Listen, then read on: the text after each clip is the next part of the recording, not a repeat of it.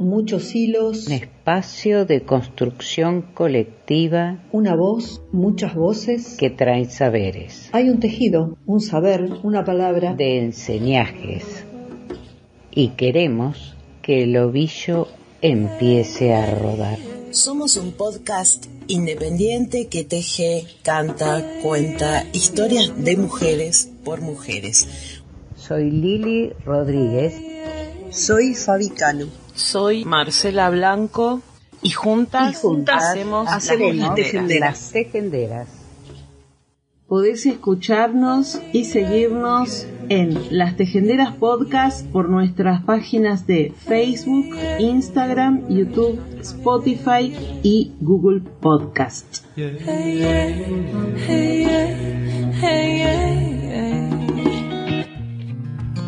Bienvenidas, bienvenidos a un nuevo episodio de Las Tejenderas, el número 115, no podía dejar de decirlo.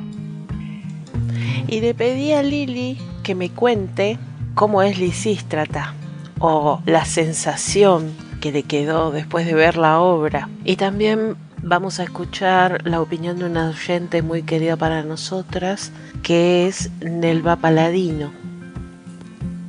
Ay, Marce, te digo, la obra Lisístrata, eh, que es importante seguir difundiéndola porque es emocionante. Te juro que vibras en todo momento. Yo me identifiqué, me vi, vi a otras, recordé, reí, lloré, amé la abuela de Berizo. Excelente selección de textos, actuación, canto, dirección, imperdible. Siempre, siempre gracias Diana Feinstein y, todas las actrices. Excelente. Yo ando cayendo ya, encallándome en mi propia guerra civil, como Lisístrata, sin más que decir que aportar a la causa. Rosa, Luxemburgo, Campo Amor, Griega, Amazona, Vestal Romana, Sendero impío hacia la vida humana, Kenia, Cana, Sajo y Pati, Parque, Hatsepur. Yo invoco y Jateba, buscando una luz, buscando una luz, buscando una luz. Yo invoco y Jateba, buscando una luz, buscando una luz, buscando una luz. Yo invoco y Jateba. Desde que Prometeo les mostró el truco del fuego, sometieron nuestro ego desde Atenas a Estambul. Tú y cuantos como tú contra estas dos titanides, corre y dile a aquel que no vamos a ser tan dóciles. Imbéciles se creen que son la élite, caerán por su propio peso cuando rescate a Eurídice. Lapídame, humíllame, si quieres ponme un burka, arráncame la voz y el clítoris para ser más pulcra. Cóndeme, tápame bien ese escote impuro, no sea que te perviertas de transporte al lado oscuro, no sea que te intoxique con mi que decía muro, la mujer es el diablo, eso seguro, ten cuidado. Ando cayendo ya, encallándome en mi propia guerra civil, como lo hiciste sin más que decir que aportar a la causa, un tributo a mis musas que luchan. Diciendo que la mujer, no es prostituta, es tonta, pero si es que no es ninguna de las dos, lo que sí está seguro es que es mala. Las mujeres no somos ni malévolas, ni malignas, no engendramos del demonio y tampoco somos santas o que nos santificamos cuando llegamos a ser madres. Las mujeres somos mujeres, mujeres. Reflexión sobre Lisístrata, la otra. Para Tejenderas. Para el programa Tejenderas soy Nelva Paladino. Les voy a compartir mi impresión sobre Lisístrata, la otra. Una obra imperdible, se las recomiendo fervorosamente, que genera sorpresa, emoción. No podemos dejar de verla. La actuación de cada una de las protagonistas es sublime. En ellas asoma la, pasión, la poesía y la creación, con la exquisita dirección de Diana Feinstein estremeciendo en su andar en el rumbo que va tomando la obra. La escenografía muy original y sin temor puedo afirmar que es estupenda. La obra nos muestra una lucha eterna, incansable, en las que se van gestando las luchas venideras. esta gesta librada para la dignidad de todas, también por las ancestras, por las expulsadas de la sociedad, para todas las que quieren vivir más allá de lo permitido. Nos demuestra que las ideas más inverosímiles pueden mutar en acciones posibles, una decisión que puede torcer el curso de los acontecimientos, porque nadie quiere mirar la vida por una endija, ni hablar en voz baja para no incomodar. Tampoco queremos aceptar que otros hablen por nosotras. Tampoco queremos ser territorio conquistado ni arrasado. Aunque fuimos silenciadas, nuestras huellas están presentes, las cuerpas fortalecidas por la noción de lo colectivo.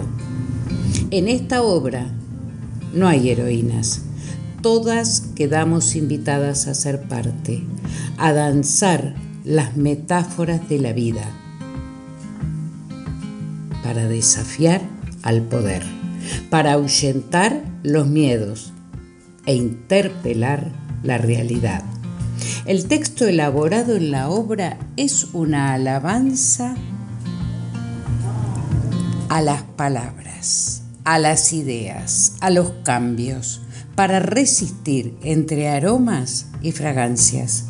Una obra donde se van tramando e hilando desobediencias. Una senda para desanudar infiernos. Nos invita a no seguir murmurando. Una obra que nos convoca y transforma. No se la pierdan. Gracias a Paladino por compartirnos estos sentires. Para emocionarte y disfrutar Lisístrata es únicamente con reservas comunicándote al WhatsApp 33 29 33 35 99. No te lo pierdas.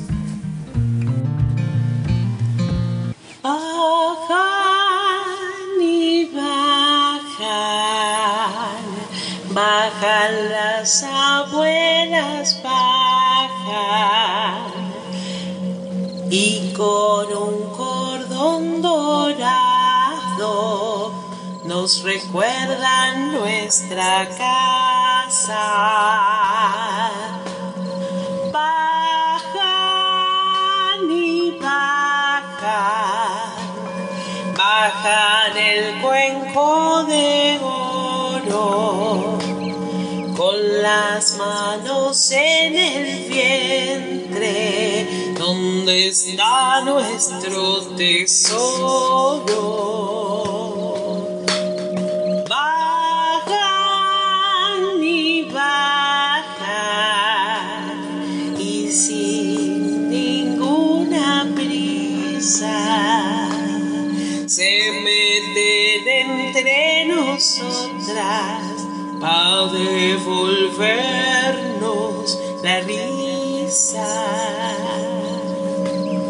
Bajan y bajan, bajan las antiguas, bajan.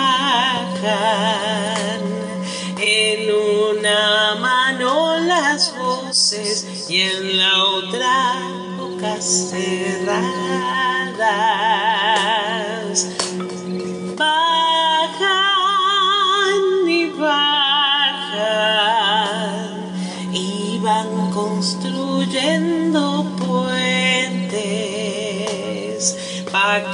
Cuando sea la hora suba toda nuestra gente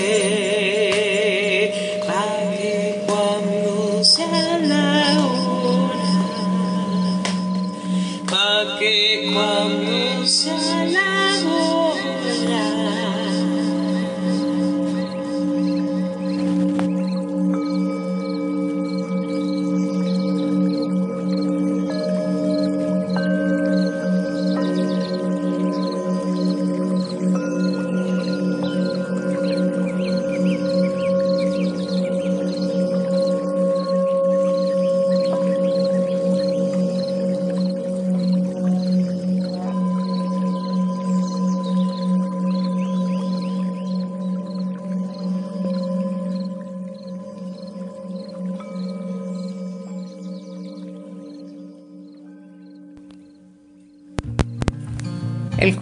jueves 3 de noviembre, acá en La Plata, eh, tuve la posibilidad de ir a la presentación en la Comisión Provincial por la Memoria del libro Delia, Bastión de Resistencia.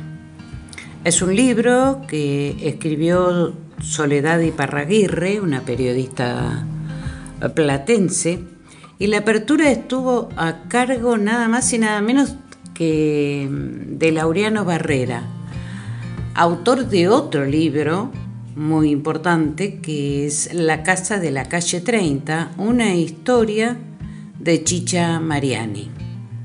Estos dos jóvenes, que son excelentes periodistas y han estado siempre comprometidos con, con la lucha por memoria, verdad y justicia, juntos en la Comisión por la Memoria, donde sobrevolaban todas las madres y abuelas que ya no están. Eh, pero en ellos dos traían las voces de Chicha y de Delia. Bajo el subtítulo Aquella bandada de palomas, Soledad toma un párrafo de Julio Cortázar que dice así, lo irracional, lo inesperado, la bandada de palomas. Las madres de Plaza de Mayo irrumpen en cualquier momento para desbaratar y trastocar los cálculos más científicos de nuestras escuelas de guerra y de seguridad nacional. Sigamos siendo locos, madres y abuelas de Plaza de Mayo, exiliados de adentro y de afuera. Sigamos siendo locos, argentinos, no hay otra manera de acabar con esa razón que vociferan sus eslogan de orden, disciplina y patriotismo. Sigamos lanzando las palomas de la verdadera patria a los cielos de nuestra tierra y de todo el mundo. Palabras de Julio Cortázar.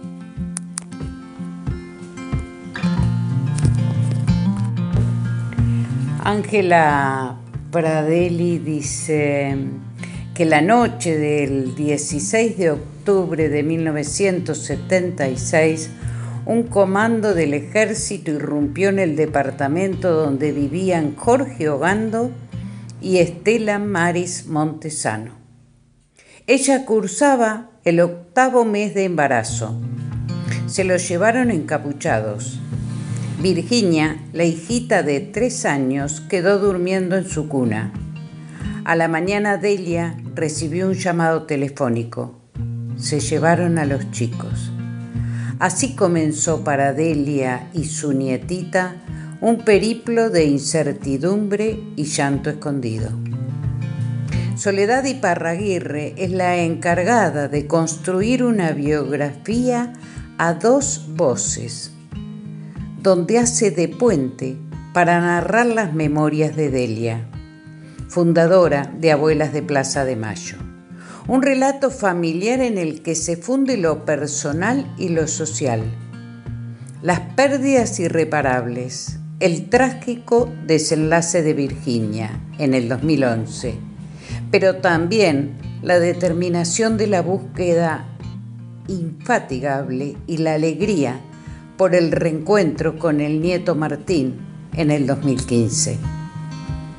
Luego de la muerte de Delia, el 18 de julio del 2022, hace tan solo pocos meses, este libro, a punto de imprimirse, se convirtió en un homenaje a su vida y a su lucha, un compromiso de continuar con su legado y su búsqueda de las nietas y nietos que aún nos faltan. La memoria es un acto creativo. La palabra de Delia y la construcción de Parraguirre tienen la luz de la creación e iluminan no solo la vida de la protagonista, sino también la nuestra. Estas son palabras de Ángela Pradelli. Dice la contratapa del libro de Soledad y Parraguirre, Delia, bastión de la resistencia. Las abuelas no somos ningunas heroínas, sino mujeres comunes con vidas comunes. Cada paso que dimos fue un aprendizaje. Quizás hay quien no ha luchado ni luchará nunca por la memoria, la verdad o la justicia, pero desde el momento en que te quitan a un hijo, cualquier mujer saldría a la calle a buscarlo. Esas fueron algunas de las palabras que están en el libro de Delia Cecilia Giovanola. Dame una leve canción un trozo de pan, la lucha de cada día, que vivir sin esta vida es imposible para mí. Dadme las uvas y el sol, la bella emoción de amar to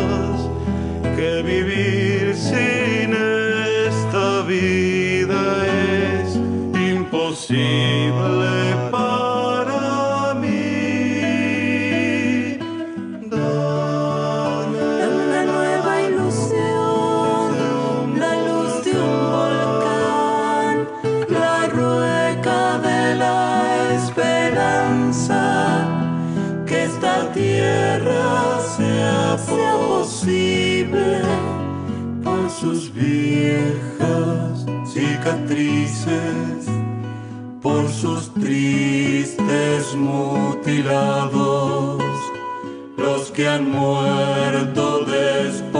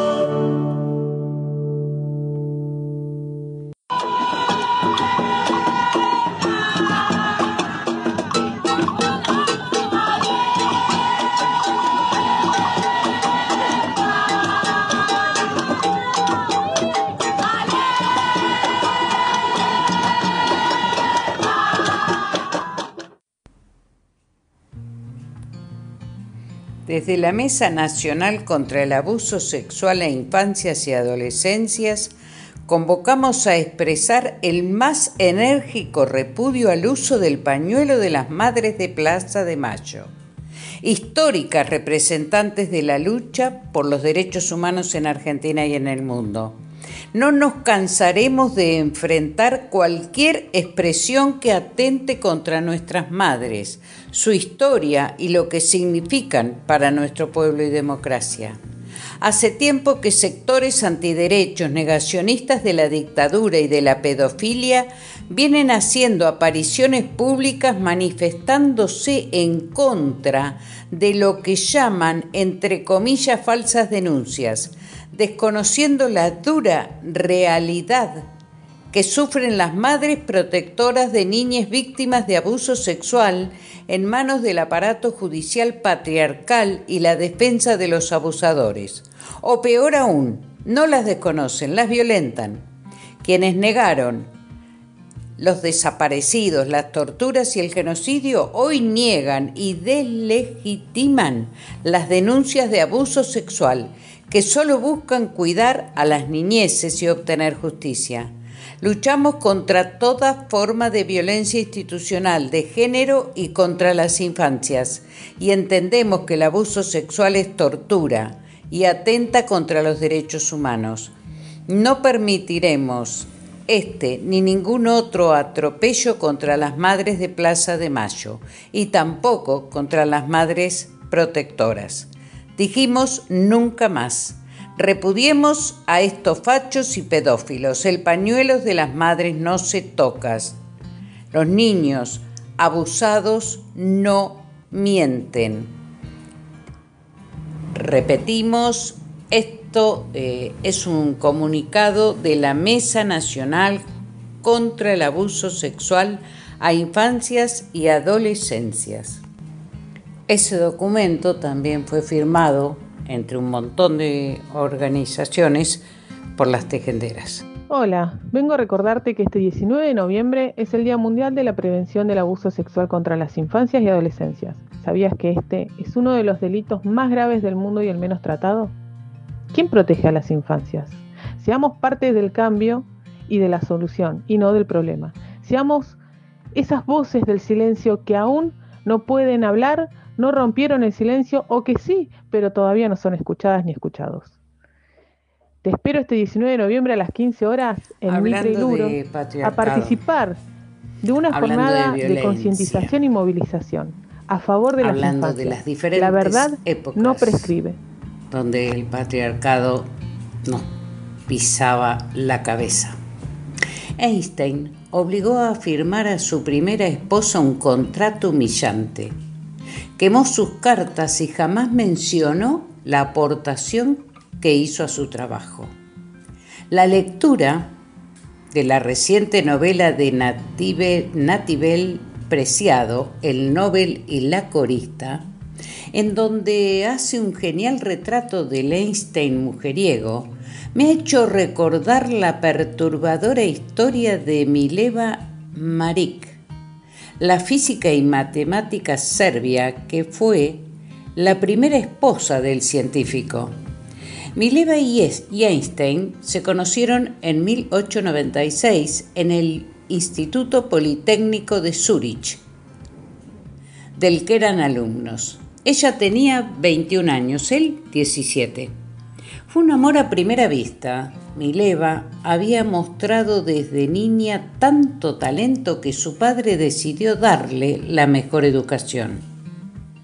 Para poder comprender hasta qué punto esa actitud era rompedora, baste decir que el padre tuvo que pedir un permiso especial para que su hija pudiera estudiar física y matemáticas, dos carreras que eran solo para varones. Era un mundo que les negaba todo a las mujeres.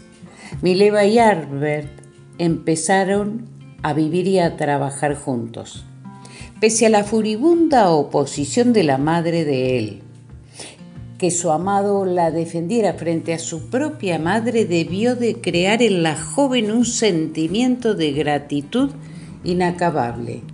Y así, cuando el profesor Weber admitió a Mileva para el doctorado después de haber rechazado a Albert porque no le consideraba preparado, ella supeditó su aceptación a la inclusión de Einstein. Mileva, mejor matemática que él, revisaba los errores de su amante. Sus correcciones abundan en los apuntes de Albert. Ella resuelve mis problemas matemáticos. A la joven la obsesionaba encontrar un fundamento matemático para la transformación de la materia en energía. Compartió con Albert esta fascinación. Las cartas se conservan. Y a Einstein le pareció interesante la idea de su pareja. En 1900 terminaron un primer artículo sobre la capilaridad. Era un trabajo conjunto. Le di una copia al profesor Jung de nuestro artículo. Escribió Einstein. Aunque solo lo firmó él. ¿Por qué? Porque una firma de mujer desacreditaba el trabajo. Porque Mileva quería que Einstein triunfara para que se casara con ella. Él había dicho que hasta que no pudiera mantenerla económicamente no lo haría por la patológica gratitud, dependencia psicológica y enfermiza humildad que el machismo inocula. Y entonces comenzó insidiosamente la desgracia. En 1901, Mileva fue a Serbia a dar a luz secretamente a una niña de la que no volvió a saberse nada. Quizás acabara en un orfanato. Poco después Einstein consiguió un empleo como perito en la oficina de patentes de Berna y ya con un sueldo se casaron. Según varios testimonios, mientras Albert trabajaba sus ocho horas al día, Mileva escribía postulados que luego debatía con él por las noches.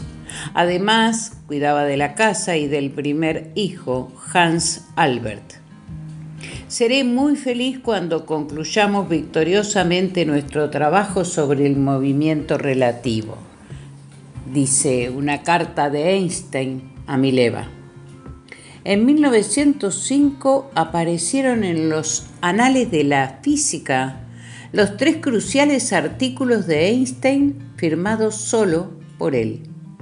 Aunque hay un testimonio escrito del director de los Anales, el físico Joffé, diciendo que vio los textos con la firma de Einstein, Marik. Y la desgracia engordó. Tuvieron un segundo hijo aquejado de esquizofrenia. Einstein se hizo famoso, se enamoró de su prima, quiso dejar a Mileva y ella se aferró enfermizamente a él. Comenzó entonces, hasta la separación en 1914, un maltrato psicológico atroz. Hay un contrato que Einstein obligó a firmar a su mujer, un texto humillante de esclavitud. Pero siendo ese contrato aberrante, aún parece peor lo que el Nobel hizo con el legado de Mileva. Quemó sus cartas, no mencionó jamás su aportación, solo la citó en una línea de su autobiografía.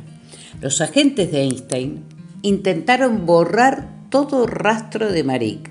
Se apropiaron sin permiso de cartas de la familia y las hicieron desaparecer. También desapareció la tesis doctoral de Mileva, que presentó en 1901 en la Politécnica y que según testimonios consistía en el desarrollo de la teoría de la relatividad. No estoy diciendo que Einstein no fuera un gran científico, digo que ella también lo era, pero él se empeñó en borrarla y lo consiguió hasta 1986, cuando, tras la muerte de su hijo Hans Albert, se encontró una caja llena de cartas que tuvieron grandes repercusiones científicas. Pese a ello, Mileva sigue aplastada bajo el rutilante mito de Einstein. así de mezquinas y de trágicas son las consecuencias del sexismo y sobre todo del machismo.